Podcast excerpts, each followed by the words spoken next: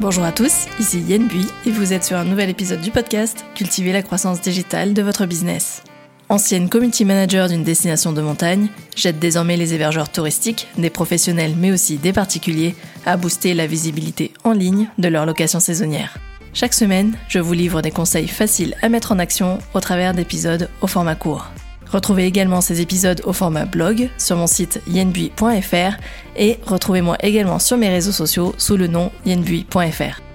Dans l'épisode du jour, j'ai l'immense honneur d'accueillir euh, Ariane Fornia, alias euh, Itinera Magica, qui est une influenceuse voyage et qui va répondre à toutes mes questions euh, durant cet épisode. Et euh, j'ai hâte de vous le faire découvrir. Pour celles et ceux qui ne connaîtraient pas Ariane, Ariane Fornia est écrivain, influenceuse voyage, journaliste et photographe. Son compte Instagram compte aujourd'hui plus de 28 000 abonnés et sa page Facebook plus de 10 000 fans. Au total, elle cumule tous les mois plus de 200 000 pages vues sur son blog. Chacune de ces publications fait la part belle à une nouvelle destination, mais aussi à un hébergement touristique. L'intégralité de son séjour y est décrit. Elle va parler des activités qu'elle a testées, des bonnes tables à découvrir dans sa région et des prestations proposées par l'hébergeur. Dans l'épisode du jour, Ariane va vous partager ses conseils et ses astuces pour booster la visibilité de vos réseaux sociaux. Elle va aussi vous parler de la part que prennent les stories dans sa propre stratégie et des petites attentions des autres qui font parfois toute la différence. Enfin, pour terminer, Ariane vous partagera quelques outils et applis indispensables pour gérer vos réseaux sociaux, en particulier Instagram. Sans plus de transition, je vous laisse avec notre échange et je vous retrouve à la fin de, notre, de cette interview. Hello Ariane, alors sans plus tarder, euh, entrons dans le vif du sujet. Est-ce que selon toi, les hébergeurs touristiques jouent un rôle important dans le choix d'une destination touristique quand on prépare son prochain séjour? Bonjour Yann, très heureuse de discuter avec toi de ce sujet qui me passionne. Oui, je pense qu'aujourd'hui, le choix des hébergements est déterminant dans le choix d'une destination. Et je vois de plus en plus de personnes qui bâtissent leur séjour sur le choix de l'hébergement. Et d'ailleurs qui m'écrivent en me disant, je cherche un hôtel spa à la montagne, euh, je cherche une cabane perchée dans les arbres, je cherche un bel hôtel avec vue sur la mer. Bref, qui bâtissent leur désir de vacances en partant de l'endroit où ils vont dormir. Parce que quand on part quelque part, on a cette envie de se mettre un peu dans une bulle, de profiter d'un bel endroit, d'être dans une évasion. Et je pense que pour de plus en plus de gens, le choix du lieu où on dort est essentiel. Qu'on soit une famille qui cherche un hébergement pratique et fonctionnel, qu'on soit un couple qui recherche une expérience romantique, euh, qu'on soit un voyageur en quête d'authenticité et de rencontre qui a envie d'être dans une chambre d'hôte pour pouvoir discuter avec les gens au dîner, au petit déjeuner. L'hébergement qu'on choisit détermine grandement la nature de l'expérience qu'on va vivre. Les gens en sont très conscients dans la préparation de leur voyage. Et donc oui, ça compte beaucoup. Et pour moi, bien sûr, en tant que créatrice de contenu, comme les hébergements sont au cœur de ma stratégie de, voyage, euh, que c'est vraiment quelque chose d'important pour moi, c'est une des première question que je me pose lorsque je commence à planifier un voyage euh, dans une destination où je vais créer du contenu, où je vais dormir, quel type d'expérience je vais mettre en valeur. Est-ce qu'on part sur du luxe? Est-ce qu'on part sur de l'insolite? Est-ce qu'on part sur quelque chose de familial et abordable? Ça change vraiment la nature du voyage et c'est une question que je me pose immédiatement. Ok, super, j'ai bien compris.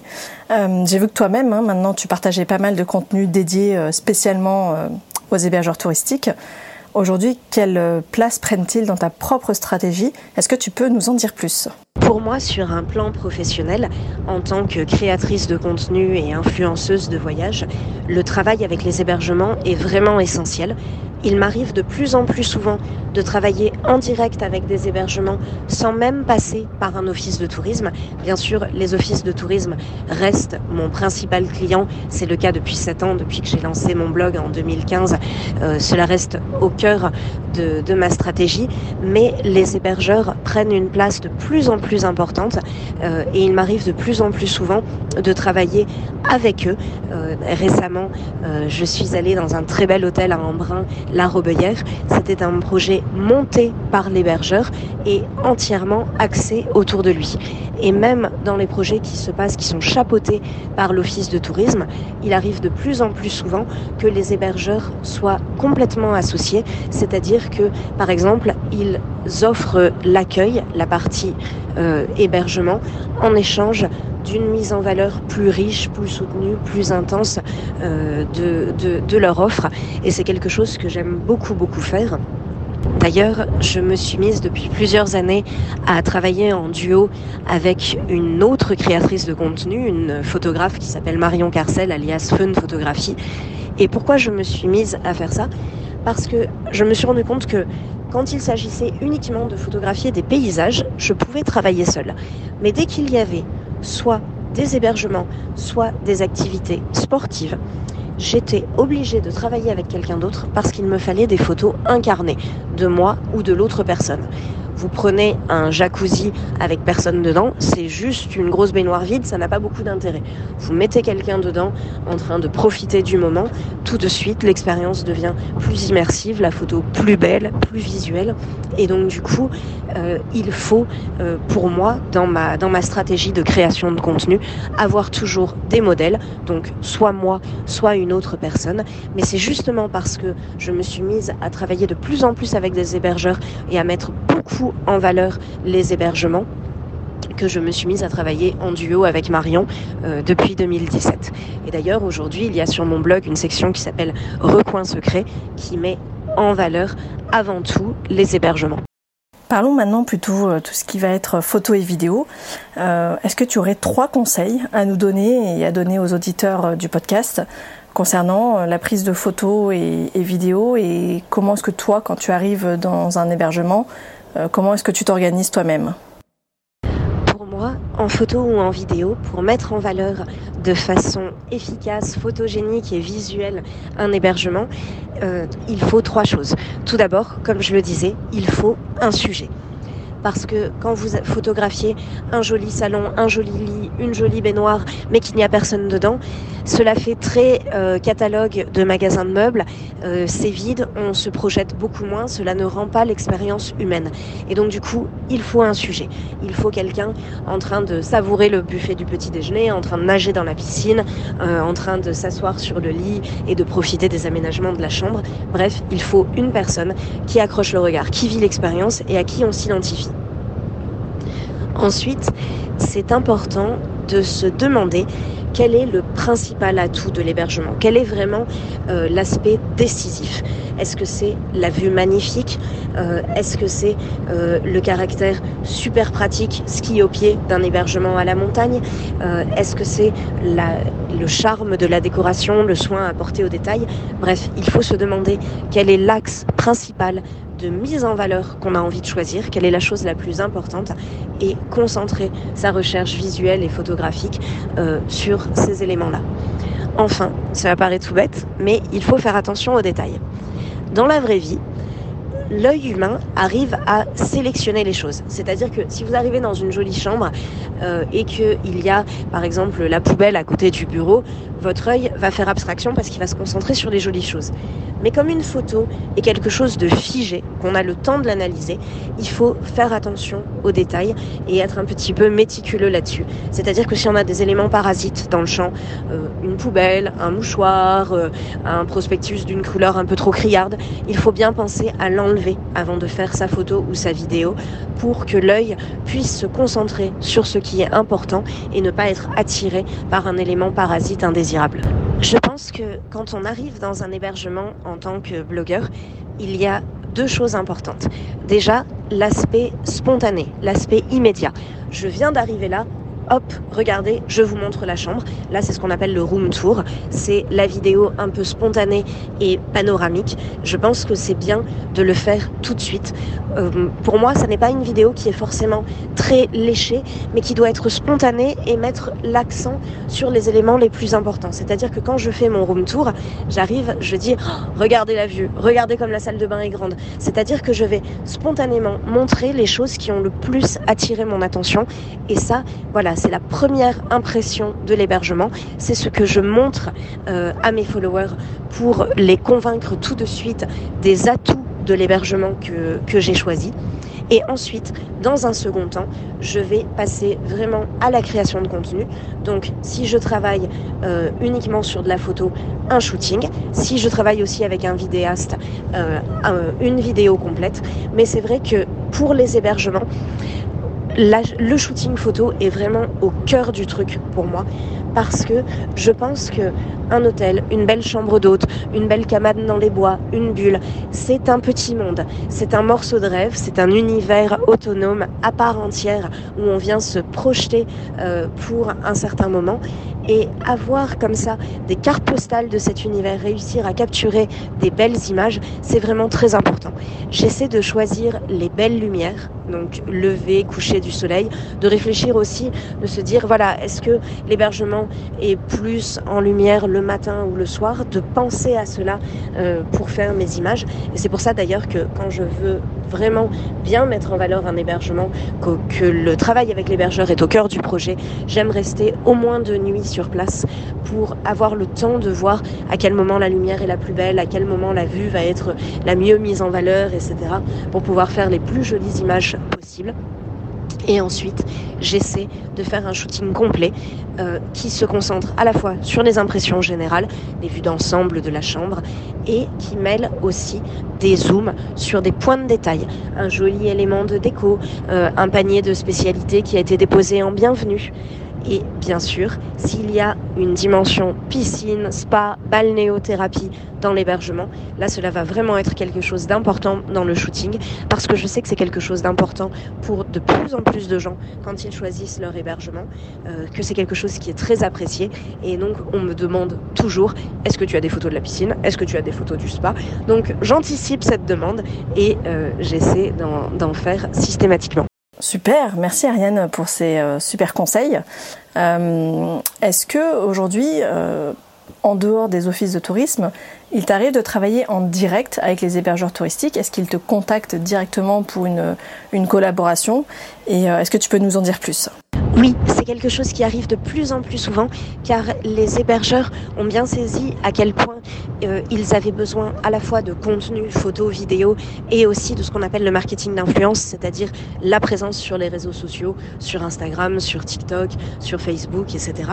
Donc il m'arrive le plus souvent, de plus en plus souvent, d'avoir euh, soit euh, des contrats doubles, c'est-à-dire qu'il y a l'association d'un office de tourisme et d'un hébergeur et tous les deux sont impliqués à parts égales euh, dans le projet. C'est par exemple ce que j'ai fait ce printemps en Aveyron, où Marion et moi étions là à la fois pour mettre en valeur le sud de l'Aveyron du côté de Saint-Afrique, mais aussi pour mettre en valeur un tout nouvel écologe qui vient d'ouvrir, le domaine Le Vaxergue, euh, et qui était partie prenante du projet et a d'ailleurs euh, eu suite à ce projet des vidéos, euh, des photos pour ses, propres supports. Cela faisait partie du contrat.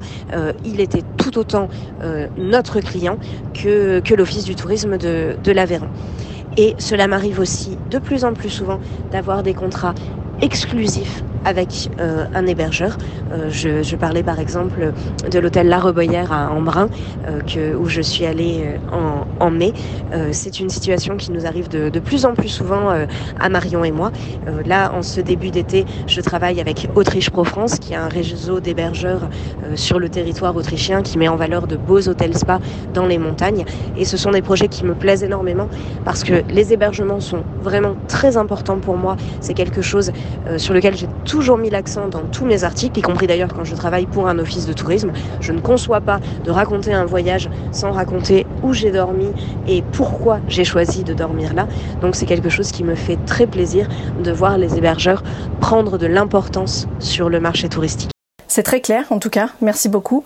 Euh, pour enchaîner, quand tu prépares un, prochain séjour euh, dans une destination que tu as déjà choisie, euh, est-ce que tu as des critères de sélection bien particuliers concernant l'hébergement touristique? Est-ce qu'il y a vraiment des équipements que tu favorises histoire qu'on puisse vraiment se positionner et qu'un hébergeur touristique puisse savoir à peu près quels sont les équipements indispensables à avoir s'il souhaite attirer des collaborations, attirer d'autres influenceurs par exemple? Alors je dirais que cela dépend vraiment du type de vacances euh, que l'on conçoit et que l'on imagine. Et mes attentes peuvent être très différentes euh, d'un séjour à l'autre en fonction de ce que je recherche. Je vais donner un exemple concret, la montagne. Euh, lorsque je fais un séjour à la montagne dans un but romantique, contemplatif, où mon désir est de profiter euh, de la montagne, des paysages, de faire des belles randonnées, d'être là en amoureux. Je vais rechercher quelque chose qui va être loin des stations de ski, qui va plutôt être un petit peu perdu, de préférence avec une dimension balnéothérapie, par exemple un bain nordique ou un jacuzzi. Euh, je vais rechercher un hébergement un petit peu perdu, loin du monde, où je vais me sentir seule dans la montagne et avoir l'impression euh, de sortir du temps le temps d'un week-end. Mais à l'inverse, si je vais à la montagne pour skier, ce qui m'arrive aussi euh, souvent car j'adore le ski, je suis très passionnée de ski et je suis dans un séjour orienté ski, et eh bien là, je vais chercher un hôtel ski au pied, euh, le plus proche possible des pistes, le plus pratique possible pour pouvoir optimiser mon séjour. Et là, je vais vraiment regarder la dimension pratique avant tout. Et je l'avoue, je vais aussi regarder s'il y a une piscine parce que vraiment, euh, tout ce qui est piscine, balnéo, spa, c'est ma grande passion et j'aime tellement aller nager après le ski. Donc j'avoue que quelle que soit la circonstance, je vais toujours regarder s'il y a une piscine. Si je pars pour un séjour en ville, mon premier critère va être la localisation. Euh, me demander est-ce que je suis proche des monuments principaux, est-ce que je peux tout faire à pied, est-ce que c'est central? Si je pars pour un séjour à la campagne, ma recherche va être dans l'authenticité et donc du coup je vais chercher plutôt des chambres d'hôtes, euh, des vieilles pierres, un endroit où il va y avoir des animaux, une exploitation agricole euh, à proximité. Si je pars en famille, je vais me poser la question des aménagements pour les enfants, à quel point cela est compatible avec le fait d'être avec des jeunes enfants, des adolescents, etc. Bref, mes critères changent en permanence selon le type de séjour que je conçois et je peux aller deux fois dans une même destination mais avoir des expériences totalement différentes parce que j'ai choisi des hébergements totalement différents. Et c'est quelque chose que j'adore en France, la variété des hébergements proposés entre les hôtels, les chambres d'hôtes, les gîtes, les campings, les insolites. Il y a toujours quelque chose de nouveau à faire et à vivre. Ok, très très clair pour moi. Je pense que c'est aussi très clair pour les auditeurs. Euh, pour justement avoir un, séjour 100% réussi, est-ce qu'il y a des petites attentions qui te touchent en particulier?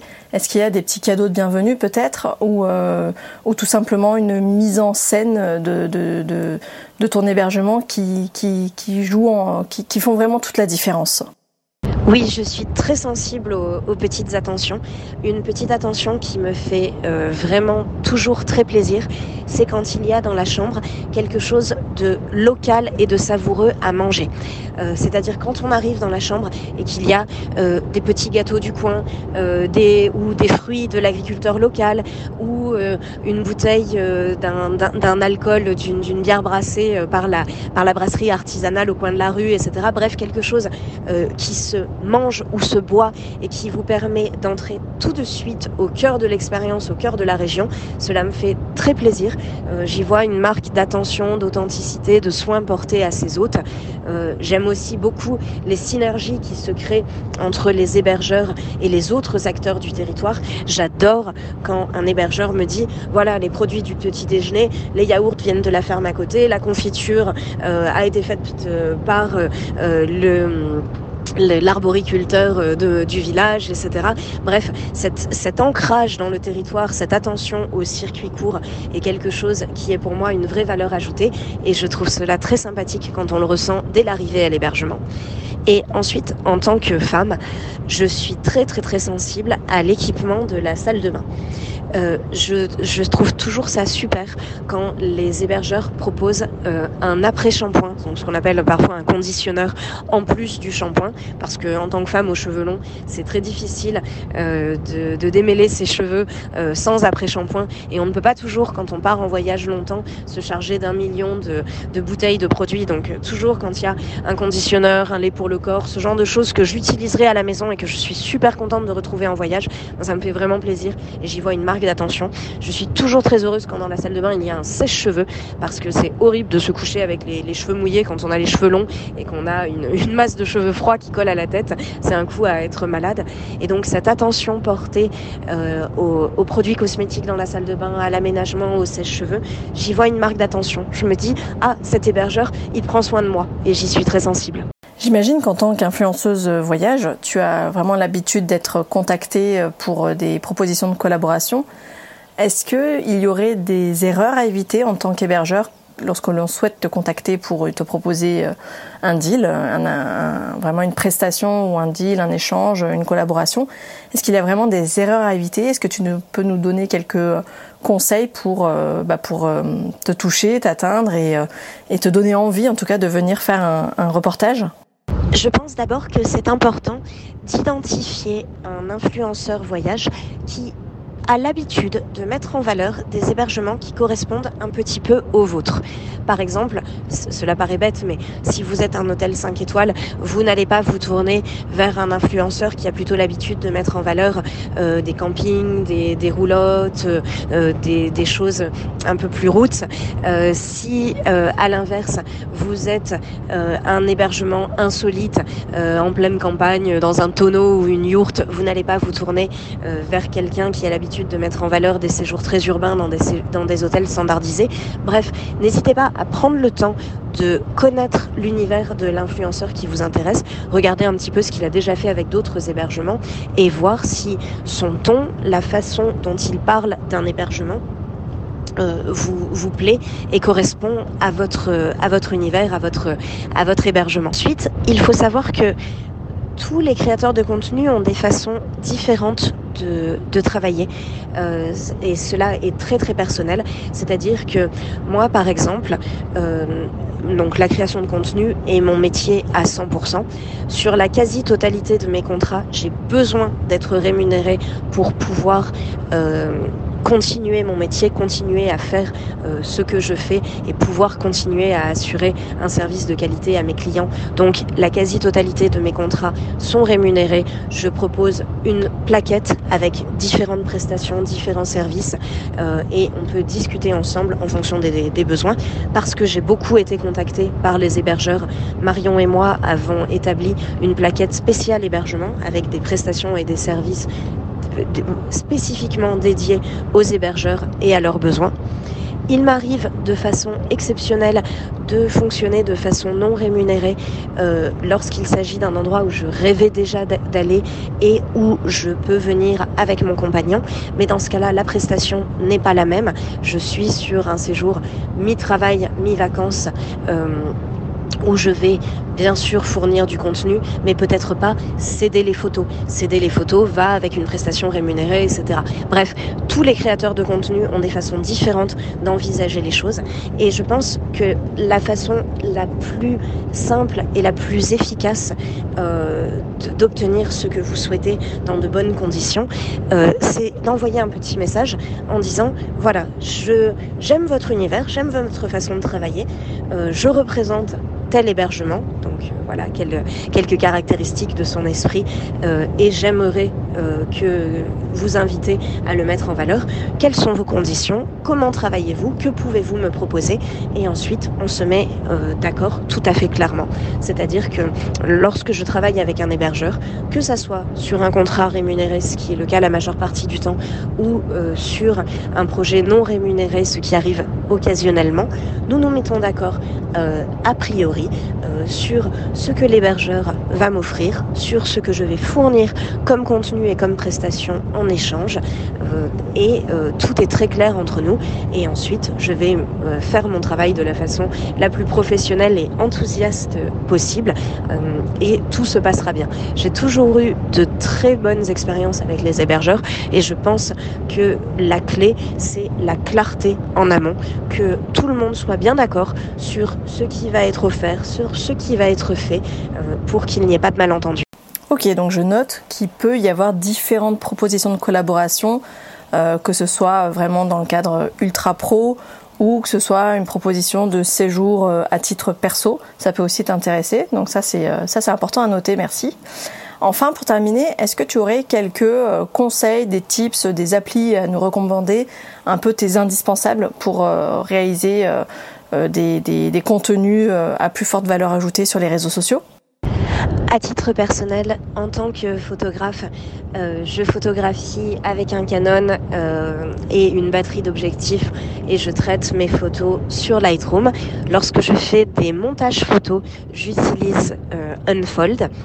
Euh, lorsque je fais des montages vidéo, comme je ne suis moi-même pas vidéaste, lorsqu'il s'agit de projets très travaillés ou une, vidéo de haute qualité, je travaille avec un ou une euh, vidéaste euh, associé.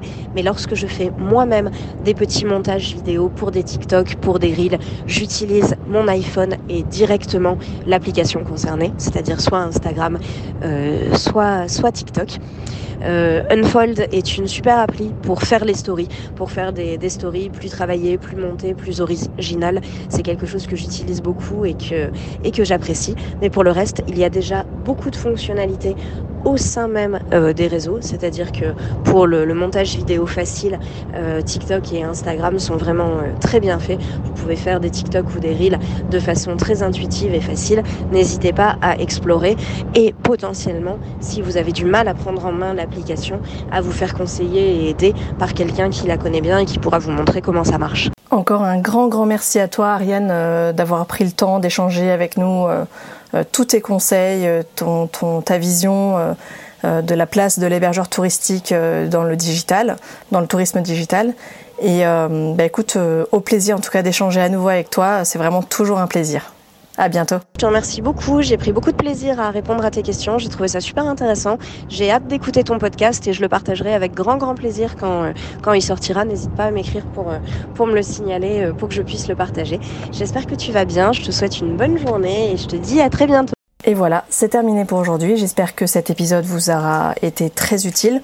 En tout cas, j'ai vraiment aimé l'implication d'Ariane et, et, ses conseils vraiment pragmatiques euh, et, vraiment à forte valeur ajoutée. J'espère que pour vous aussi ça vous sera utile. En tout cas, euh, n'hésitez pas à me laisser un commentaire sur les réseaux sociaux sous euh, l'épisode. et n'hésitez pas également, si, si vous souhaitez m'encourager, à me laisser une note 5 étoiles sur la plateforme d'écoute de votre choix. D'ici là, je vous souhaite de passer une très très belle journée et je vous dis à la semaine prochaine.